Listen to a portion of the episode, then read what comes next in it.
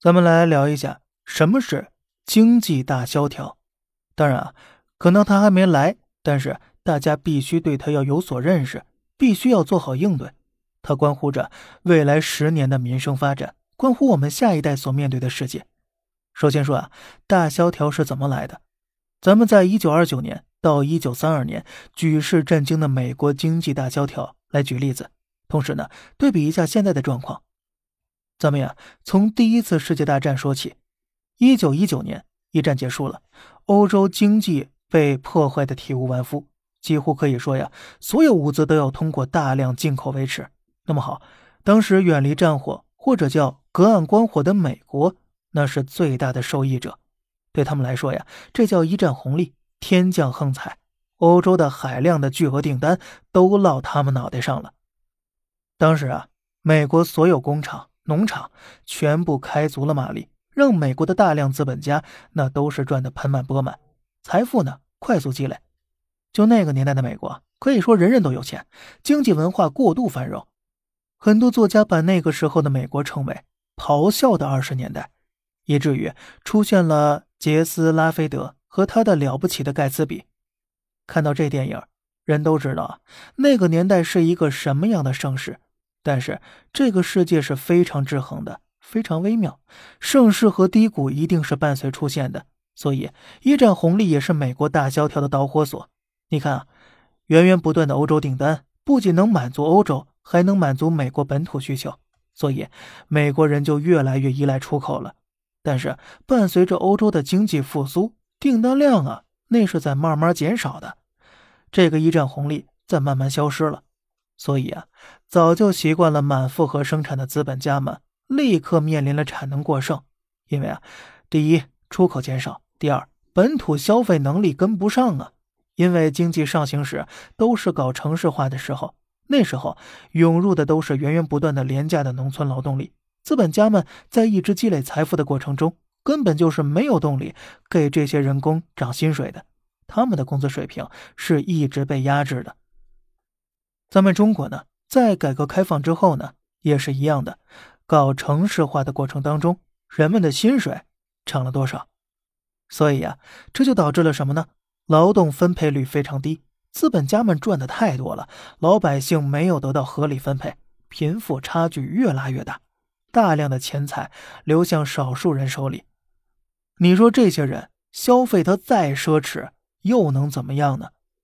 贫富差距过大。让钱不流通了，都存在那有钱人的账户上了。那这些钱不参与市场流通，所以市场上就有同样金额的商品没人购买，这就叫做产能过剩了。穷人不消费呀，富人消费不完，所以大萧条就这么开始了。美国的富人们也知道，这马上去产能呢，降价大甩卖，这个裁员减产，最惨的倒闭破产，对吧？哎。咱再映射一下现在那各大电商平台，你是不是已经看到了无数商品价值与价格不符啊？遍地九块九包邮，这快递费都多少钱，对吧？所以这样的商品是不是越来越多呢？还有就是现在裁员的问题，再加上后来欧洲的关税也在增加了，美国的外部需求被进一步压缩，最终啊，资本家的投资实体经济已经无利可图了，所以。手头积攒大量财富，投哪儿？股市啊！一九一九年道琼斯一百年呢，到了一九二九年，这个飙到将近四百点四倍呀！那是什么？金融泡沫。但是懂点股票的人都应该知道，本国的大众消费力、经济能力才是支持股票的强大后盾。显然，当时的美国萧条的经济是根本无法把股票支撑起来的。所以，这些资本家们的钱，慢慢的也在耗尽，泡沫暴雷。一九三二年，道琼斯几乎跌了百分之九十，底层人民失业降薪，穷困潦倒，富人也一夜回到解放前了。银行各种倒闭，让美国举国上下对投资失去信心了。